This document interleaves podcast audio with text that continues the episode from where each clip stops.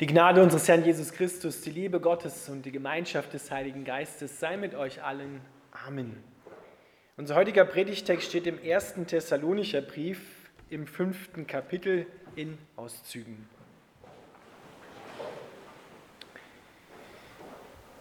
Paulus schreibt, nun brauche ich euch wirklich nicht zu schreiben, wie und wann das alles geschehen wird, denn ihr wisst ja selbst genau, dass der Tag des Herrn unerwartet kommen wird wie ein Dieb in der Nacht. Wenn die Menschen sagen, überall herrschen Frieden und Sicherheit, dann wird die Katastrophe so plötzlich über sie hereinbrechen, wie eine Frau vor der Geburt ihres Kindes von den Wehen überwältigt wird. Und dann wird es kein Entkommen geben. Aber ihr, liebe Brüder, lebt nicht in der Finsternis und werdet nicht überrascht sein, wenn der Tag des Herrn kommt wie ein Dieb. Denn ihr seid alle Kinder des Lichts und des Tages. Wir gehören nicht der Finsternis noch der Nacht. Seid also wachsam und schlaft nicht wie die anderen, bleibt besonnen und nüchtern. Brüder, wir fordern euch auf, den Faulen ins Gewissen zu reden und den Ängstlichen Mut zu machen. Geht behutsam mit den Schwachen um und habt's mit allen Geduld. Seht zu, dass niemand Böses mit Bösem vergilt, sondern versucht immer einander und auch allen anderen Gutes zu tun. Seid immer fröhlich, Hört nicht auf zu beten. Was immer auch geschieht, seid dankbar, denn das ist Gottes Wille für euch, die ihr Christus Jesus gehört. Unterdrückt den Heiligen Geist nicht, verachtet das prophetische Reden nicht, sondern prüft alles, was gesagt wird und behaltet das Gute. Meidet das Böse in jeglicher Form. Der Gott des Friedens heilige euch durch und durch. Er schütze euren Geist eure Seele und euren Körper, damit sie unversehrt sind, wenn Jesus Christus, unser Herr, wiederkommt. Gott, der euch berufen hat, ist treu. Er wird halten, was er versprochen hat. Lieber Vater im Himmel, wir bitten dich, dass du unsere Augen öffnest, damit wir dich erkennen, wer du bist, was du für uns getan hast und wer wir in dir sind und was wir in deinem Namen tun können und dürfen und sollen. Amen.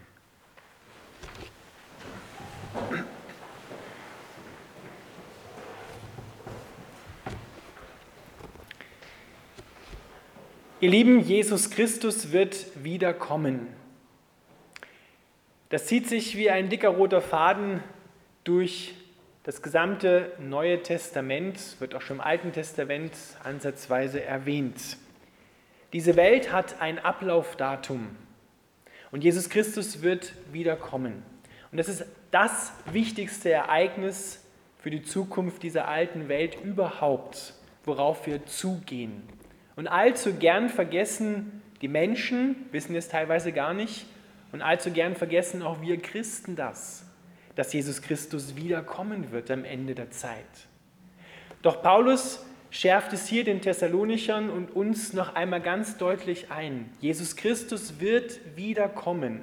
Unverhofft, wir wissen nicht wann, aber wir wissen, dass er kommt und dass er kommt. Nicht irgendwer, sondern er wird kommen, Gott selbst, um letztendlich sein Königreich, die Herrschaft, seine Herrschaft ganz aufzurichten. Es ist ja nicht so, dass wir von seiner Herrschaft in dieser Welt nicht schon bruchstückhaft etwas erleben. Jeder, der an Jesus Christus glaubt, der wird erfüllt mit seinem Heiligen Geist, mit seinem Wesen und durch ihn strahlt das Licht zunächst einmal in seine eigene Finsternis hinein und macht ihn frei und dann durch ihn in die Welt hinein. Und so sehen wir immer mehr vom Reich Gottes. Es breitet sich aus. Und am Ende wird Gott sei Dank all das Böse in dieser Welt definitiv zum Ende gebracht.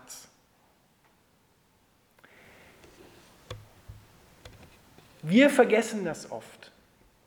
Deshalb fehlt uns auch die entscheidende Motivation, uns auf Christus auszurichten und von ihm her zu leben. Weil wir eben vergessen haben, dass er wiederkommt. Wir haben es uns teilweise schön eingerichtet in dieser Welt. Wir leben so, auch als Christen, großteils so, wie die Welt eben überhaupt lebt. Und genau davor warnt uns der Apostel Paulus. Werd nicht gleichförmig, schreibt er an einer anderen Stelle, dieser Welt, sondern ihr seid abgesondert, ihr seid Heilige, Geheiligte. Das meint dieses Wort, abgesondert, für Gott ausgesondert. Und dann schreibt er davon, was wir oder wie wir leben sollen. Dann kommen dann so ein paar Sachen, eine große Fülle. Ich werde nachher ein paar davon herausgreifen und etwas näher beleuchten. Aber das Wichtige ist, was der Apostel Paulus hier am Anfang sagt. Er sagt nicht sofort, gibt nicht sofort einen Appell und sagt, ja, das und das und das musst du jetzt tun, wenn du Christ bist, so musst du leben. Sondern er erinnert die Thessalonicher und auch uns heute dich daran, wer du in Jesus Christus bist. Es geht zunächst einmal um dein Sein, nicht um dein Tun. Denn wenn wir nicht wissen, wer wir sind, dann verfallen wir gleich mal wieder in unsere alten Muster rein und machen so weiter wie bisher. Und dann gibt es Menschen, die hat es damals gegeben und die gibt es auch heute noch, die sagen, er zitiert es hier, überall herrschen Frieden und Sicherheit. Gerade im letzten Jahr haben wir gesehen, dass das mit der Sicherheit und mit dem Frieden hm, auf ziemlich wackeligen Füßen steht. Natürlich sehnen wir uns alle danach, nach Frieden und nach Sicherheit, nach Ruhe, aber nicht nach einer Friedhofsruhe, sondern nach der Ruhe Gottes. Und Sicherheit? Hm, was ist das? Sicherheit gegen was oder wen wollen wir uns denn oder sollen wir uns absichern? Geht das überhaupt? Paulus sagt, passt auf, was die Welt sagt und prüft alles, was die Welt sagt und das Gute behaltet. Prüft alles. Und es ist nicht so, dass die Mehrheit immer recht hat. Vor etwas mehr als 300 Jahren fand die Mehrheit in Nordamerika und in Europa, dass Sklaverei eine gute Einrichtung ist. Vor etwas mehr als 70 Jahren fand die Mehrheit im deutschsprachigen Raum, dass Nationalsozialismus und Adolf Hitler gut ist. Und gleichzeitig dann etwas später, dass Kommunismus gut ist. Die Mehrheit. Deswegen prüft alles, und das Gute behaltet. Richtet eure Sinne auf Gott aus. Das heißt, wir können uns nicht auf uns selber verlassen, dann sind wir verlassen. Deshalb erinnert uns der Apostel Paulus am Anfang noch einmal dran, wer wir sind. Er sagt, ihr seid Kinder des Lichts, wenn ihr Christus den Herrn angenommen habt. Nun leben viele Christen so, dass wir Gott, Jesus Christus, zu unserem Helferlein gemacht haben. Wir möchten gerne, dass er uns hilft, was er auch gerne tut. Aber es ist eher so rum, dass er uns folgen soll und nicht wir ihm. Es ist eher so rum, dass er uns dienen soll und nicht wir ihm. Wir hätten gerne, dass er uns besonders in schlechten Zeiten hilft. Und wenn er das nicht so macht, wie wir das gerne hätten und der Erfolg gleich durchbricht, dann lassen wir oft Gott einen guten Mann sein. Denn geben wir wieder auf, weil wir haben ja nicht das bekommen. Und deswegen macht der Apostel Paulus hier noch einmal ganz klar deutlich, wem wir wirklich gehören. Wir gehören nicht mehr uns selbst, wir gehören auch nicht irgendjemand anders in dieser Welt, sondern er sagt, ihr gehört Jesus Christus. Das ist ein gewaltiger Unterschied, wenn man sich das mal bewusst macht. Ich bin nicht mein eigener Herr, das meint wohlgemerkt nicht, ich bin Herr meiner Sinne, nicht mehr Herr meiner Sinne oder nicht Herr der Lage. Darum geht es nicht. Sondern die Frage ist, auf wen höre ich? Wer darf in mein Leben reinsprechen? Wer darf mich prägen? Wer darf bestimmen, wo es lang geht? Ich gehöre, wenn ich an Jesus Christus glaube, nicht mehr mir selbst, sondern ich gehöre Jesus Christus. Ich bin sein Eigentum und als Eigentum bin ich unendlich geliebt. Er macht nicht mit mir, wie er will, sondern ich bin unendlich geliebt. Und er ist für mich ans Kreuz gegangen und hat alles das, was ich verdient hätte, am Kreuz auf sich genommen. Den Tod. Das ist das Einzige, was wir uns ganz ehrlich verdienen können, wenn wir uns richtig anstrengen. Wir sehen ja, was rauskommt, wenn wir uns alle richtig anstrengen und es alle ganz richtig machen wollen, dann sehen wir, was für Probleme wirklich rauskommen in unserer Welt. Aber wir bekommen all das, was er verdient hat, geschenkt. Und er hat das, was nach dem göttlichen Gesetz ihm zusteht, ist die ganze Fülle Gottes. Die Liebe, der Segen, die Gesundheit, die Heilung, die Kraft, ewiges Leben. Eine unendliche Liebesbeziehung. All das bekommen wir geschenkt, weil er sich dazu entschieden hat. Und das macht der Apostel Paulus uns jetzt nochmal ganz klar wer du bist in Christus, entscheidet darüber, wie du lebst. Wer du bist, entscheidet sich, auf wen du hörst, wer dich prägen darf. Und es geht zunächst einmal um dein Sein in Christus und nicht um das Tun. Du bist nicht, was du tust, sondern du bist der oder diejenige, wo Gott sagt, dass du bist was du bist. Kind des Lichts und nicht der Finsternis und nicht der Nacht. Du gehörst nicht mehr zu dieser alten Welt, sondern du gehörst schon zur neuen Welt, zu Christus. Eine neue Schöpfung. Das Alte ist vergangen. Das Neue ist angebrochen. Es ist noch nicht komplett da. Merken wir ja, wir leben noch nicht auf der neuen Erde und im Himmel. Aber es ist schon angebrochen. Es ist schon da. Und ich breite das deswegen so aus am Anfang der Predigt, dass wir uns das nochmal klar machen. Denn wir sind ja sehr schnell dort im Tun. Wir wollen es ja irgendwie auch recht machen. Ja? Und dann leben wir aber womöglich aus der Angst heraus, aus dem schlechten Gewissen heraus. Dass wir hören, aha, so sollte ich sein, aber so bin ich nicht. Das gelingt mir nicht. Ich strenge mich ja an, aber es funktioniert nicht. Und wenn es nicht funktioniert hat, dann, oh Gott, oh Gott, dann geht es mir noch schlechter weil dann habe ich es ja wieder nicht geschafft. Verdammt. Kommen dann die dementsprechenden Gefühle auch noch dazu. Und deswegen sagt der Apostel Paulus, erinnert euch daran, wer du bist, was Gott gesagt hat über dich. Und dann fließt aus dem Sein heraus das Tun. Und das ist wichtig. Das ist nicht weniger wert,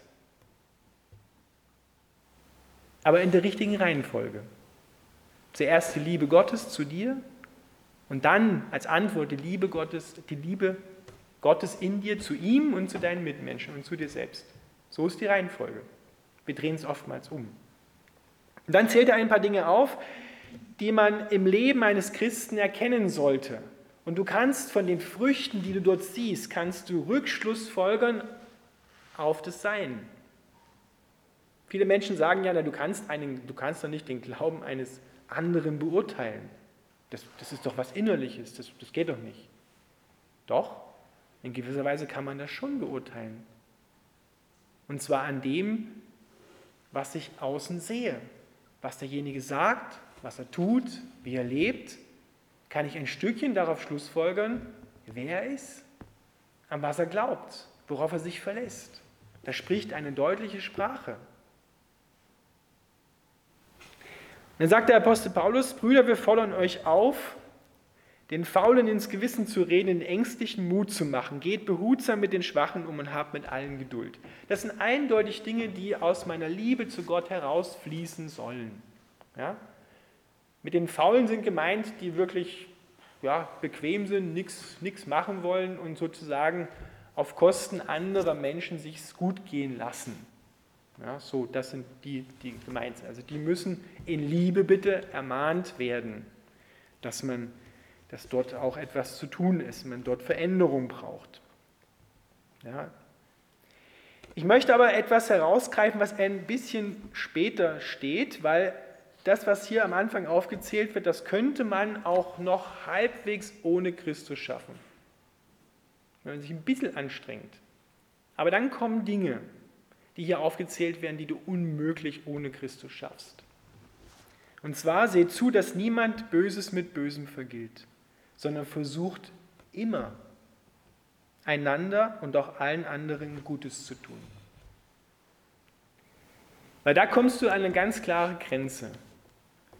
Wenn jemand anders dir wehgetan hat, dann geht das ganz schnell, dass wir in diesem Muster, jeder in seinem persönlichen Muster drin ist und versucht auf irgendeine Art und Weise sich zu ärgern oder das Gegebene mit gleicher Münze zurückzuzahlen. Meistens noch ein bisschen obendrauf, damit er das ja nie wieder tut und den anderen in seine Schranken zu verweisen. Ja, da hat jeder so sein Muster, in das er dann gleich mal hinein verfällt. Wenn du da dann vergessen hast, wer du bist, dann kommst du ganz klar dort in eine Notsituation. Wenn ein anderer in dein Leben hineinwirkt, mit Worten oder anders, mit Taten, und du dich verletzt fühlst, dann sollten wir uns in dem Moment kurz daran erinnern, wer wir sind und wer unser Vater im Himmel ist. Denn meistens verspürst du dort in der Situation einen ganz klaren Mangel in deinem Herzen. Sei es an Lob, an Liebe, an Aufmerksamkeit oder an Dingen, die der andere dir verwehrt, weil er im Weg steht, ja, dir was weggenommen hat.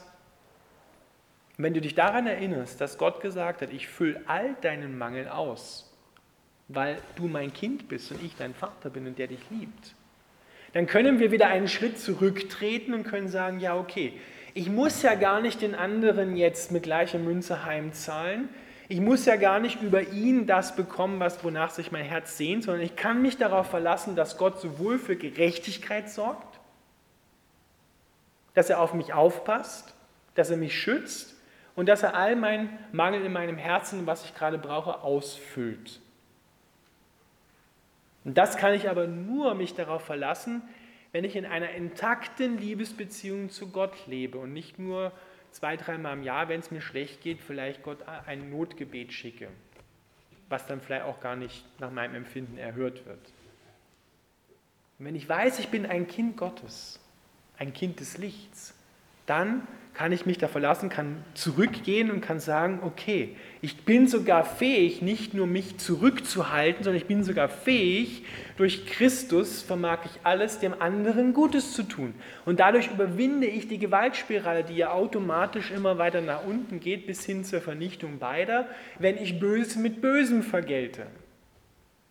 Hier sind wohlgemerkt nicht Situationen gemeint, wo es um, um äh, sage ich mal, polizeiliche Aktionen in dieser Welt geht. Ja? Das, das, das sind, ist eine etwas anders geartete Geschichte. Und hier geht es um das Zwischenmenschliche zunächst einmal. Oder das nächste ist genauso ohne Christus nicht möglich. Seid immer fröhlich. Mal ganz ehrlich, Hand aufs Herz, wer kann das? Immer fröhlich sein? Sich immer freuen, wenn es mir gerade wirklich bescheiden geht? Wie geht das? Was ist das gemeint? Sollen wir damit zum Dauergrinser auf dem Mund durch die Gegend laufen? Das ist wohlgemerkt nicht gemeint. Hier geht es nicht darum, immer nur in Freude zu sein, das Leid möglichst weit wegzuschieben an den Rand, sondern hier geht es darum, dass ich in der, im Licht der Gnade Gottes lebe, dass ich wieder weiß, wer Gott ist und wer ich bin, dass Gott dafür sorgen wird. Und wenn es mir schlecht geht, dann darf ich wissen, dass das, was mir in dieser Welt an Ungerechtigkeit widerfährt, was mir selber auch vielleicht eingebrockt habe, dass das nicht das letzte Wort hat. Wir sagen ja immer so schön bei der Beerdigung, der Tod scheint das letzte Wort zu haben. Aber das letzte Wort, sagt uns die Bibel, spricht der lebendige Gott und der will leben.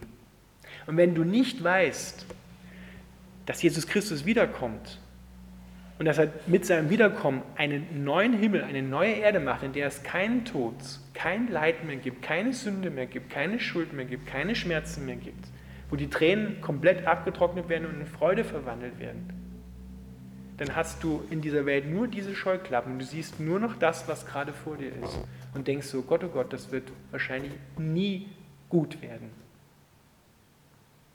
Das hat das letzte Wort, empfindet man dann in der Situation.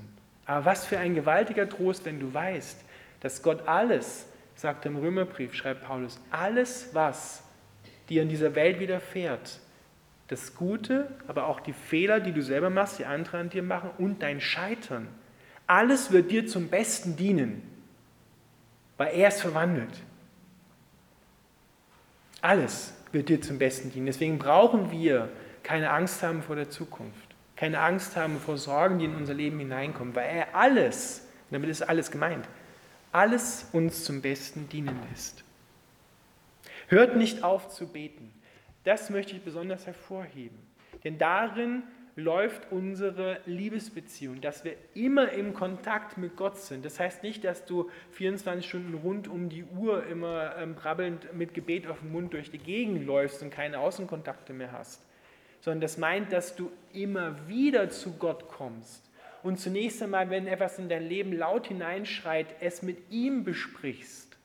Wenn du krank wirst, zunächst einmal ihn um Hilfe bittest und dann auch natürlich zum Arzt gehst. Aber dein Leben, dein Herz mit ihm teilen als Priorität, als erste Stelle, das meint es, immer zu, zu beten. Und was immer auch geschieht, sei dankbar. Wenn du dankbar durchs Leben gehst und weißt, dass das alles von Gott kommt und dass du es nicht machen musst, dass er es dir schenkt, dann können Menschen sogar dankbar sein für eine Krankheit, für einen Unfall, für eine Misere. Weil dann sagen sie, wäre das nicht passiert in meinem Leben, ich wäre immer weiter auf dem falschen Weg gefahren. Und irgendwann kommt dann die große Mauer. Und die große Mauer kann auch heißen, wirklich aus, tot. Ja? Und so hat Gott es mir nochmal eine, eine Chance gegeben. Obwohl er ja vorher immer schon Stoppschilder gesetzt hat. Aber die überfahren wir geflissentlich. Das kann aber nur derjenige sagen. Das kann ich nie einem anderen Menschen auf den Kopf zu sagen. Ja, du musst dankbar sein für deine Krankheit. Ja, die will dir was sagen. Es gibt so viel Leid in dieser Welt, was nichts sagt. Zunächst einmal. Das kann nur derjenige mit Gott, kann er etwas aus dieser Geschichte, wenn sie umgeprägt wird, kann es etwas sagen. Unterdrückt nicht den Heiligen Geist. Wir unterdrücken den Heiligen Geist, indem wir genau das Gegenteil von dem tun, was Paulus hier sagt.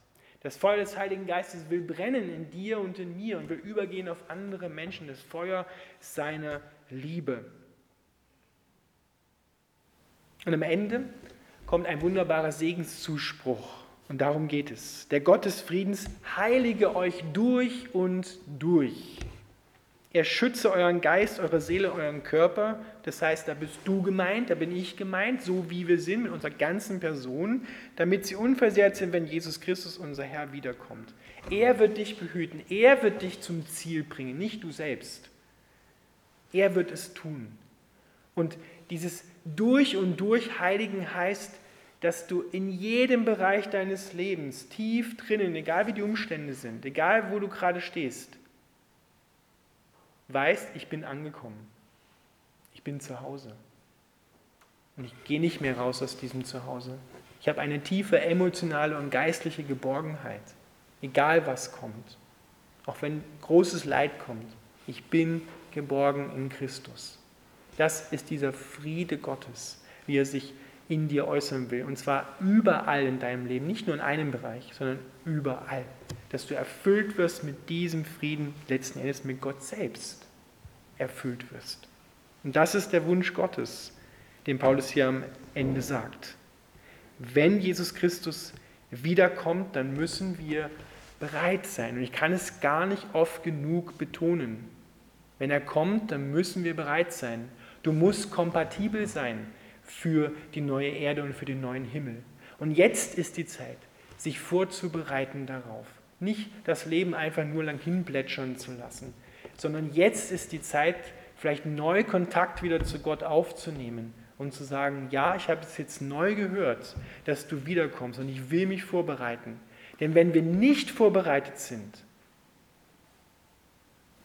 dann schreibt der Apostel Paulus hier, das hat er sich nicht ausgedacht, sondern Jesus sagt das auch immer wieder, dann wird das passieren wie überwältigend wie ein Dieb in der Nacht oder wie die Frau vor der Geburt ihres Kindes von Wehen überwältigt wird und dann gibt es kein Entkommen mehr. Das heißt, dann bist du, dann sind wir draußen. Das muss auch gesagt werden. Das heißt also nicht automatisch sind wir alle Kinder Gottes. Wir sind alle Geschöpfe Gottes und geliebt von Gott in Christus, aber du hast einen freien Willen bekommen. Und mit dem freien Willen müssen wir das ergreifen.